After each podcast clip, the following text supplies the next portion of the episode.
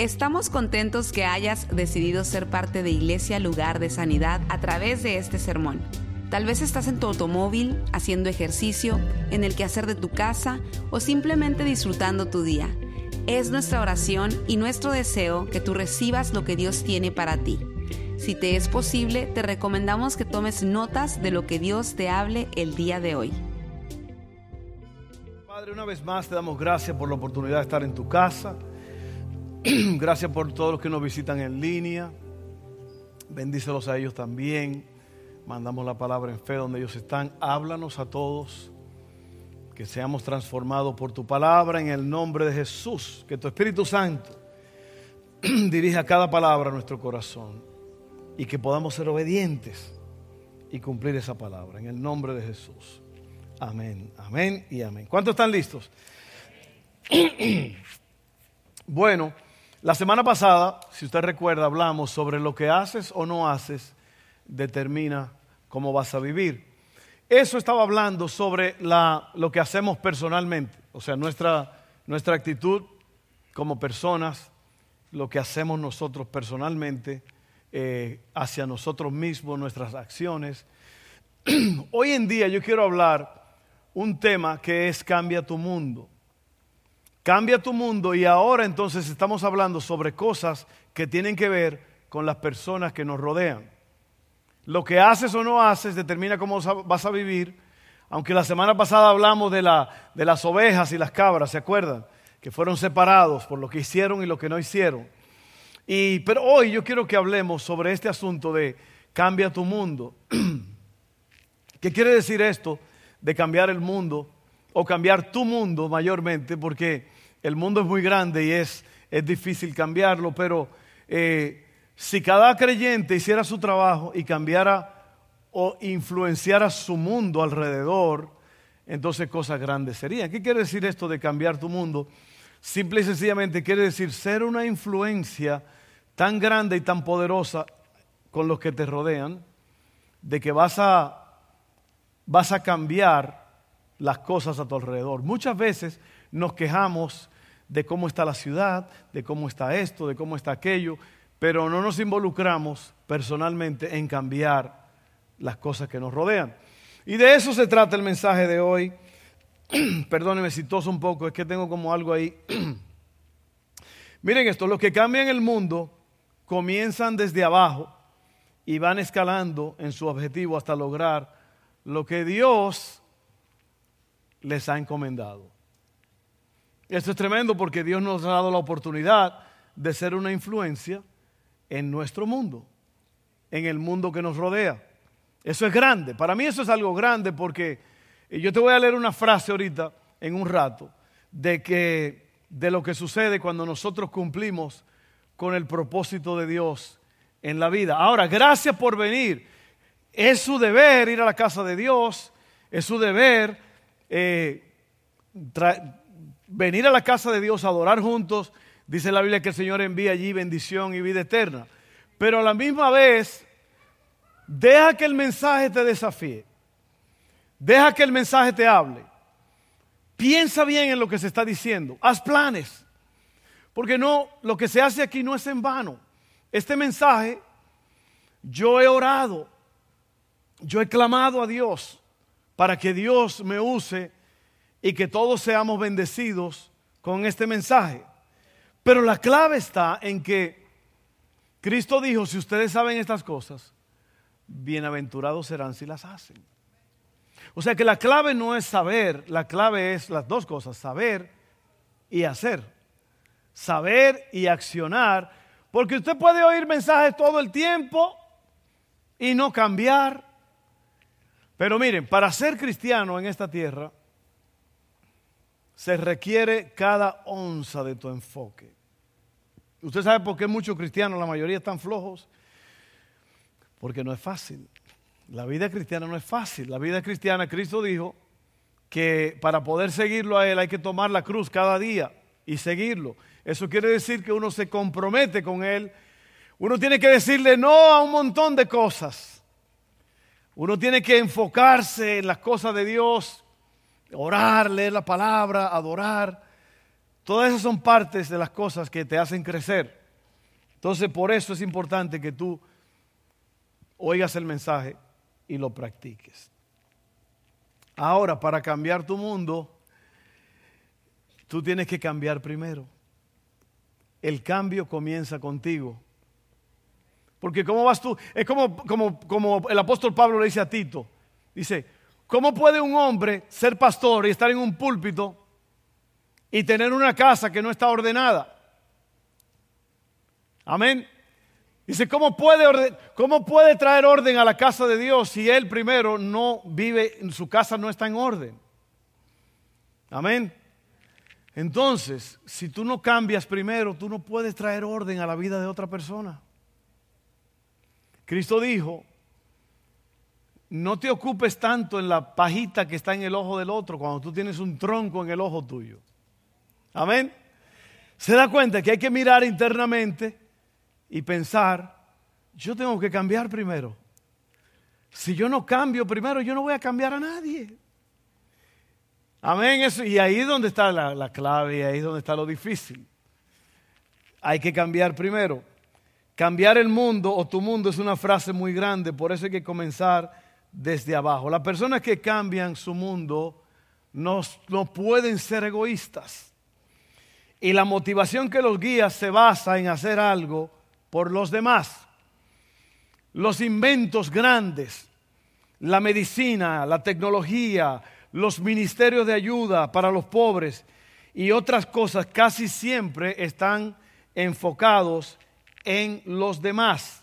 Alguien sintió una carga por alguien y así comenzó la misión. En otras palabras, para tú cambiar tu mundo, tú tienes que estar motivado hacer algo por los demás.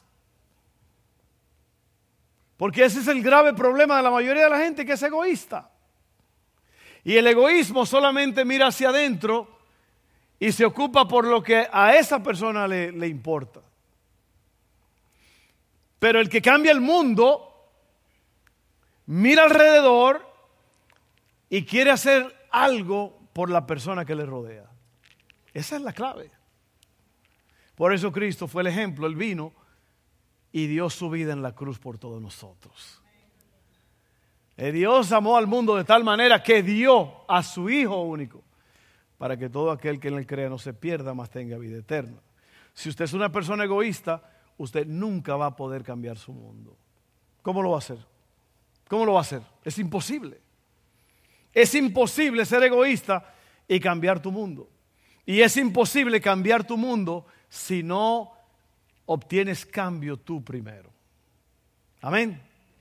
Ok, entonces, ¿cuál es tu motivación en las cosas que haces? ¿Qué es lo que te motiva a hacer lo que, lo que tú haces cada día? Hay una gran diferencia entre querer ser famoso y cambiar el mundo. Porque hay mucha gente que quiere ser famosos.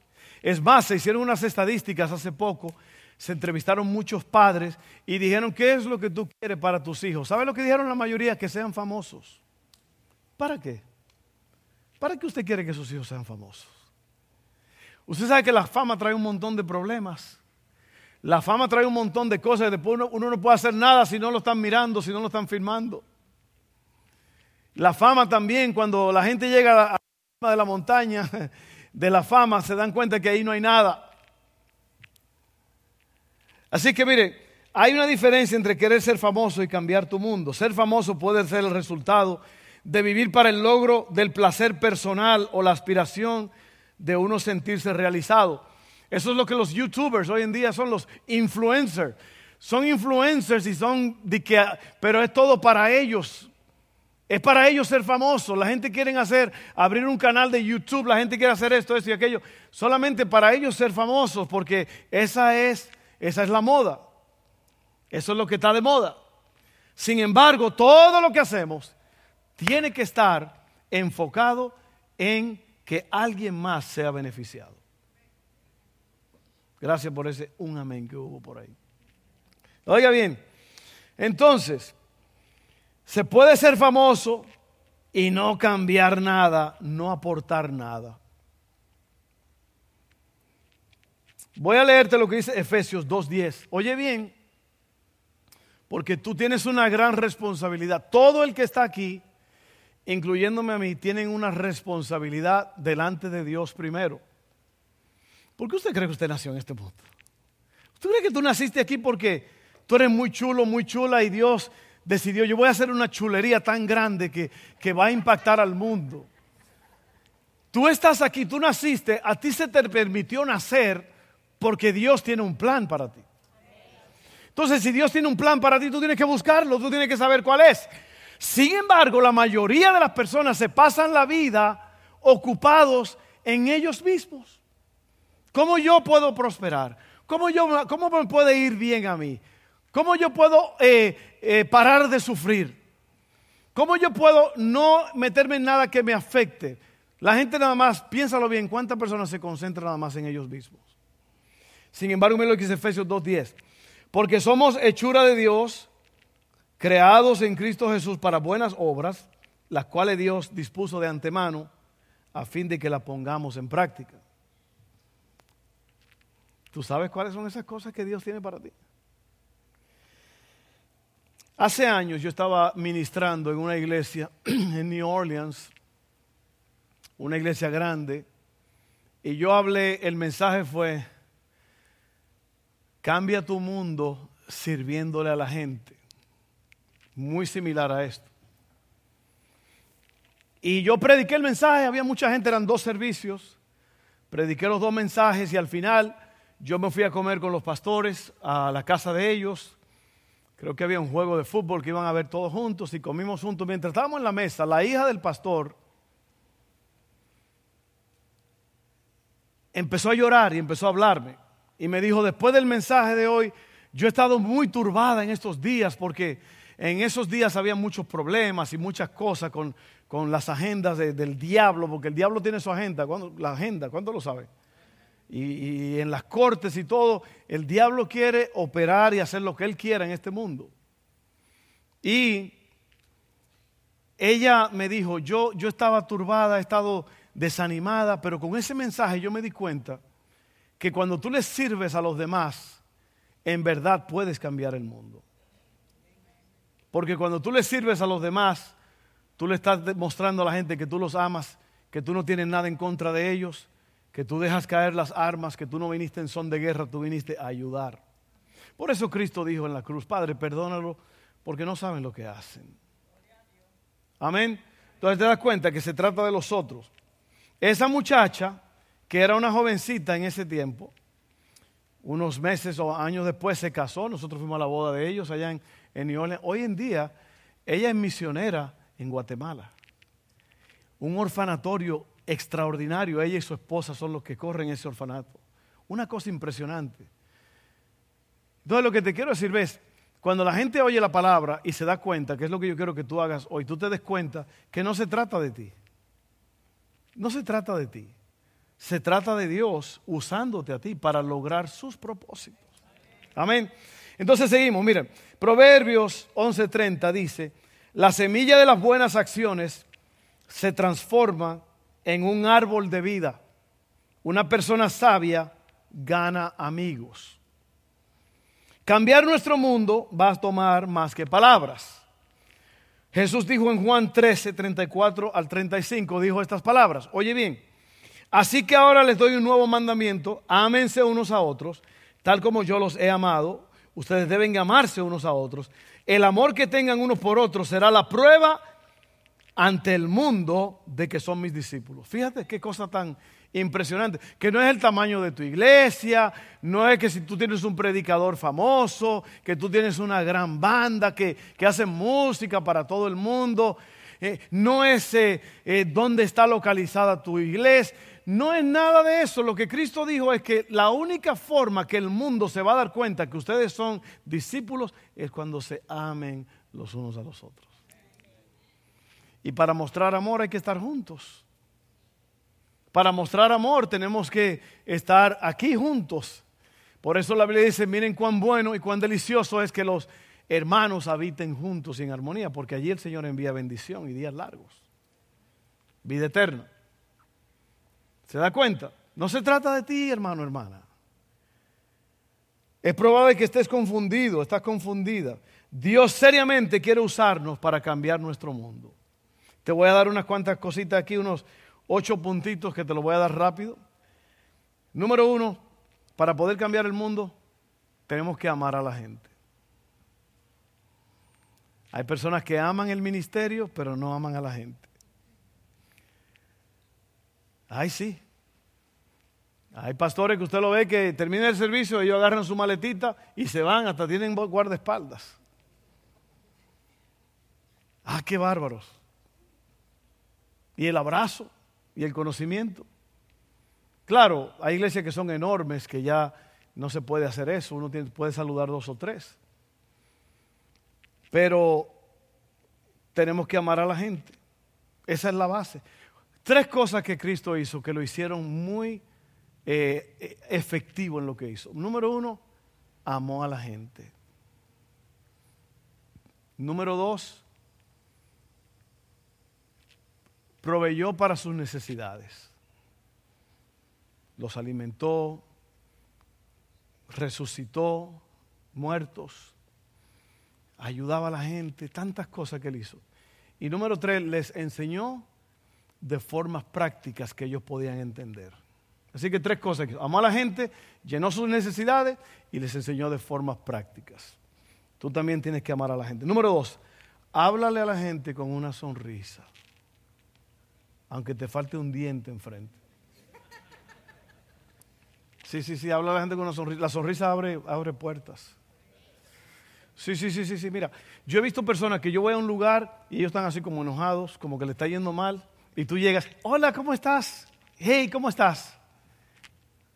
Es más, yo estaba viendo, gracias hermano. ¿Y desde cuándo tomaste tecito, che? Ah, qué buen tecito. ¿Qué estaba diciendo? Sonrisa, colgate. La sonrisa. Oh, yo estaba viendo eh, un fotógrafo que tomó fotos de personas antes y después, que él, le tomó una foto, boom, y después le dijo, sin que ellos se dieran cuenta, le dijo, oye, te ves muy bien hoy. Y eso como que, y están las fotos de la persona segundos antes y después. ¿Por qué? Porque la sonrisa tiene un poder extraordinario. Cuando tú vayas al banco, sonríele a la persona cuando vayas a pedir en, el drive-thru, sonríele a la gente. Al que llega a tu casa, sonríele. A la gente que ves en, en la tienda, sonríeles. Una sonrisa tiene una capacidad enorme de abrir puertas y de calmar probablemente la ansiedad que una persona está pasando. Simplemente enseñar los dientes. Pero con buena intención, ¿eh? No le vaya a hacer como usted, como mi hija Hailey, que, Hailey, una foto. No, no, no, sonríete, hay que dar. Entonces se ríe. Corre a la foto. Porque es difícil sacarle una sonrisa a ella. Pero sonríe. Sonríe siempre, sonríe, sonríe. Sonrisa tiene un poder extraordinario. A los otros días yo estaba no sé dónde y una muchacha me dijo, wow, qué sonrisa más hermosa tienes. Claro, me lo dijo porque yo estaba riéndome, porque yo le sonreí. No era una jovencita, ok, no fue nada así como. Y no, porque ustedes están como, bueno, bueno. Qué hermosa sonrisa. Entonces, habla a la gente con una sonrisa. Número tres, sírvele a la gente a través de diferentes actos de bondad que el Espíritu Santo le guíe en ver la necesidad de los demás. Eh, cuatro, esté al lado de la gente cuando están sufriendo. Hebreos 13:3, oye lo que dice Hebreos 13:3. Acuérdate de aquellos que están en prisión, como si ustedes mismos estuvieran allí. Acuérdense también de los que son maltratados, como si ustedes mismos sintieran en carne propia el dolor de ellos. Y nosotros como iglesia estamos involucrados en, las cárceles Angola, que era una de las cárceles más sanguinarias de la nación, ahora es una de las mejores cárceles. Claro, no vaya, porque, porque es una de las mejores cárceles de la nación, no quiere decir que está bien ir.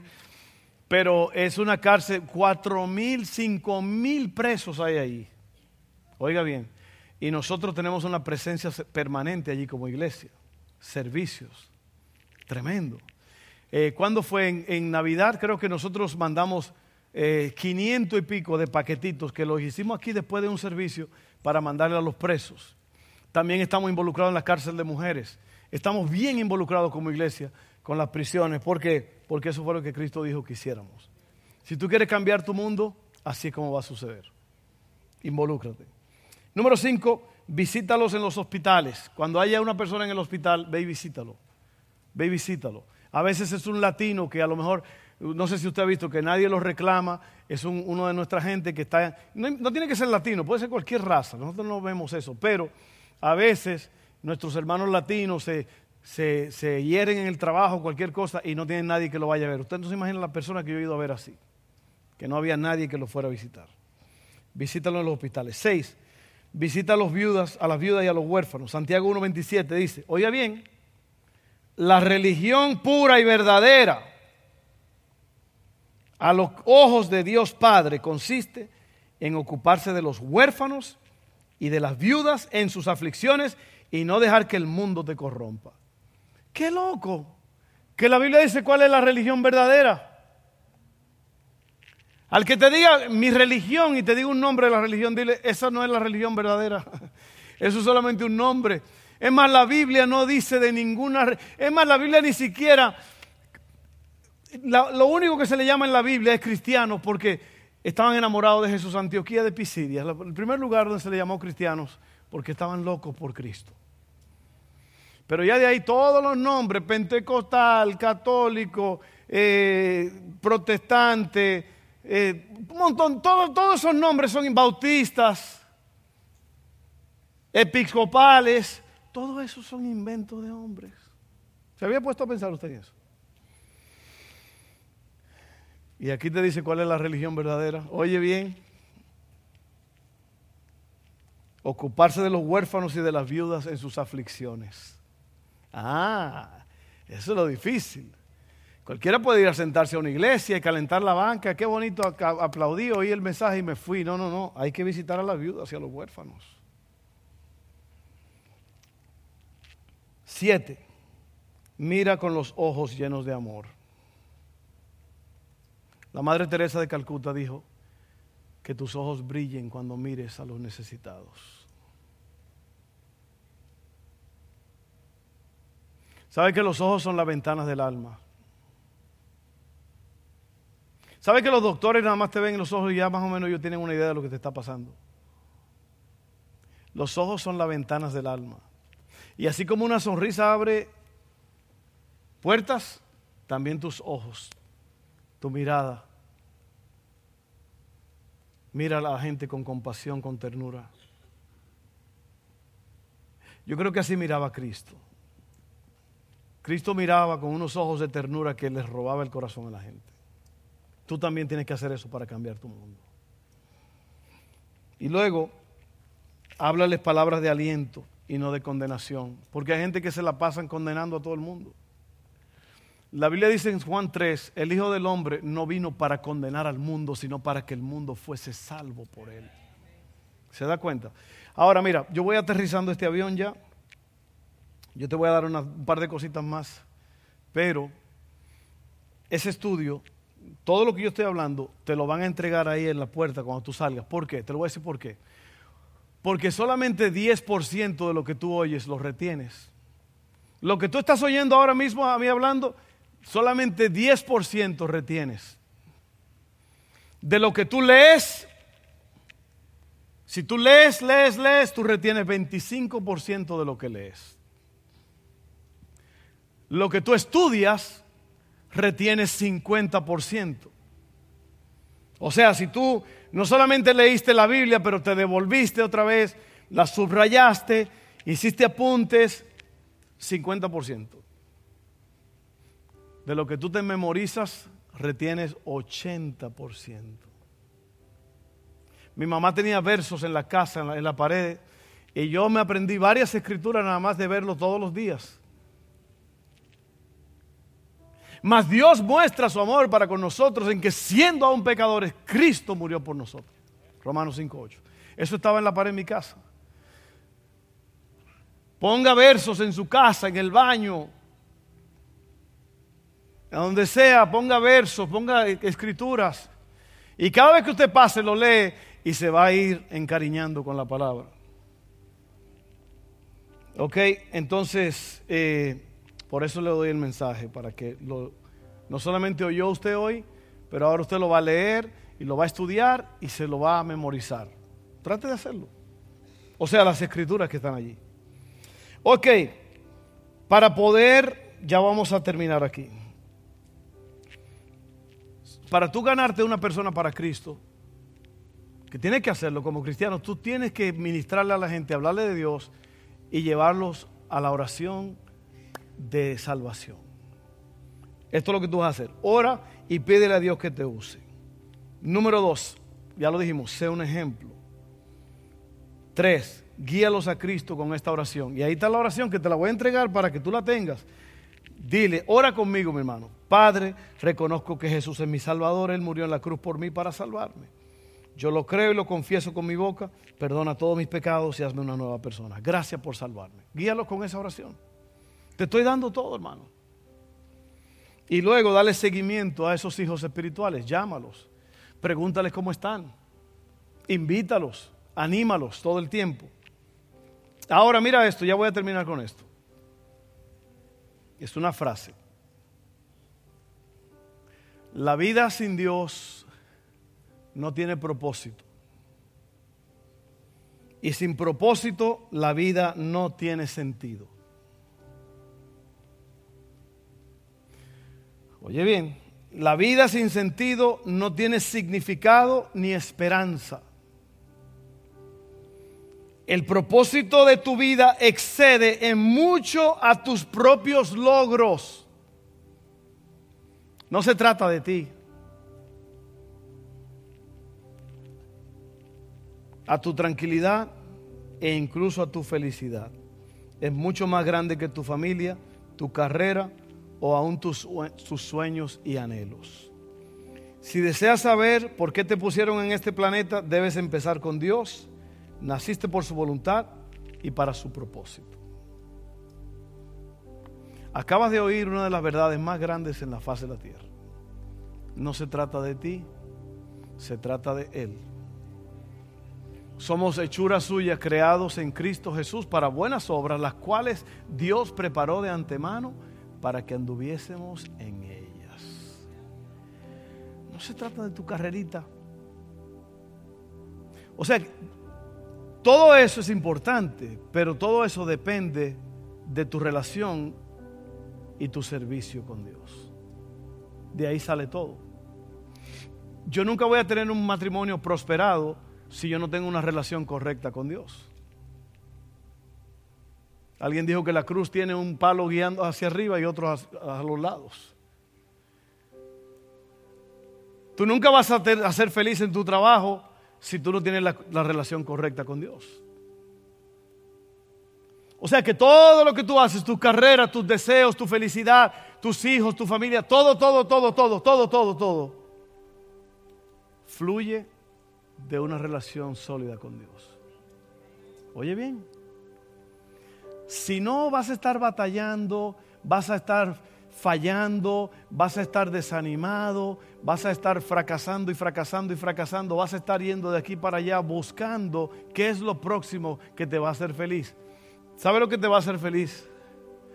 Una relación correcta con Dios. Y ya de ahí, todo lo que tú haces, sea de palabra o de hecho, es para Dios. Simple y sencillamente. Yo espero que usted haya entendido eso.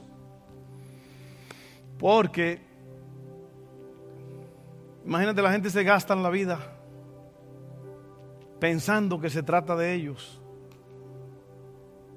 Una de las cosas que yo le pido a Dios todos los días es, Señor, indícame qué es lo que tú quieres que yo haga, a quién tú quieres que yo le hable, a dónde quieres que tú, tú que yo vaya, qué es lo que tú quieres para mi casa. ¿Por qué? Porque el Señor tiene un plan contigo. Porque yo sé los planes que dice el Señor que tengo para ti, planes de bien. Entonces Dios tiene planes, pero no se trata de ti. No se trata de tú hacerte rico ni nada de eso, no, tiene que ver nada. Hay personas que están con un deseo de hacerse rico y al final se dan cuenta que la riqueza no. Billy Graham dijo, rico no es el que tiene muchas posesiones y dinero y casas y todo eso. Rico es el que sabe vivir con lo que tiene, ser feliz con lo que tiene, sea poco o sea mucho. Usted ha visto muchachos allá en nuestro país jugando con una lata y un palo. Y aquí tienen que tener un Nintendo, y tienen que tener esto, y tienen que tener aquello, y, una cuatrimoto, y tienen que. un montón de cosas.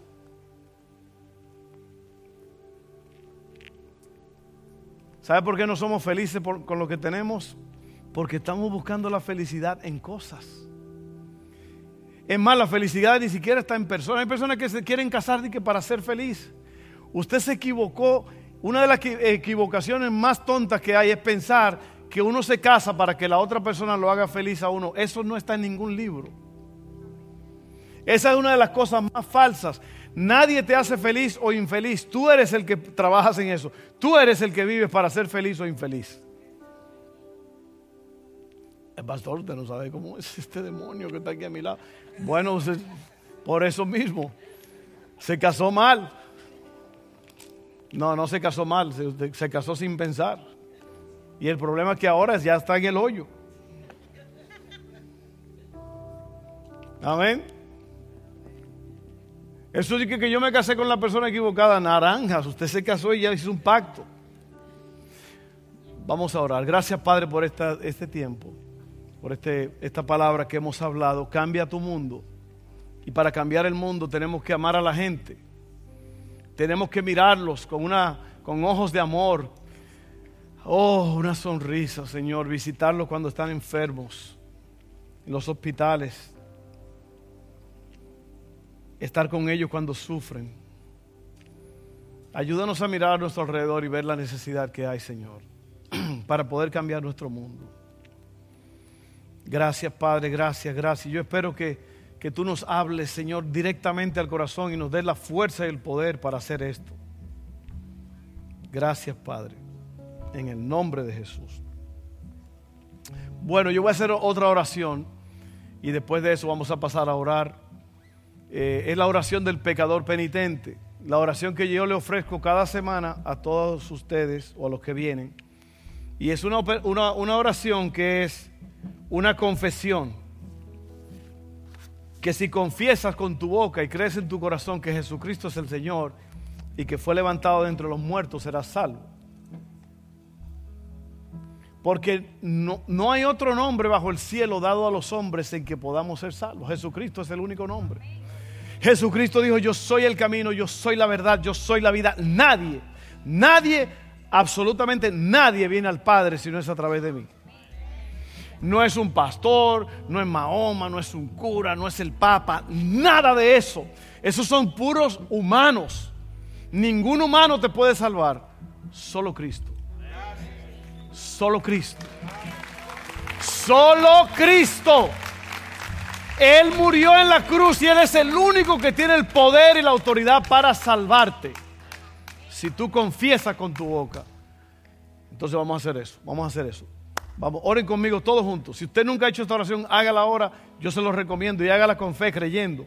Padre, creo en Jesús. Gracias porque Él murió por mí. Yo confieso con mi boca que Jesucristo es el Señor, que murió y resucitó. Ahora mismo te pido perdón.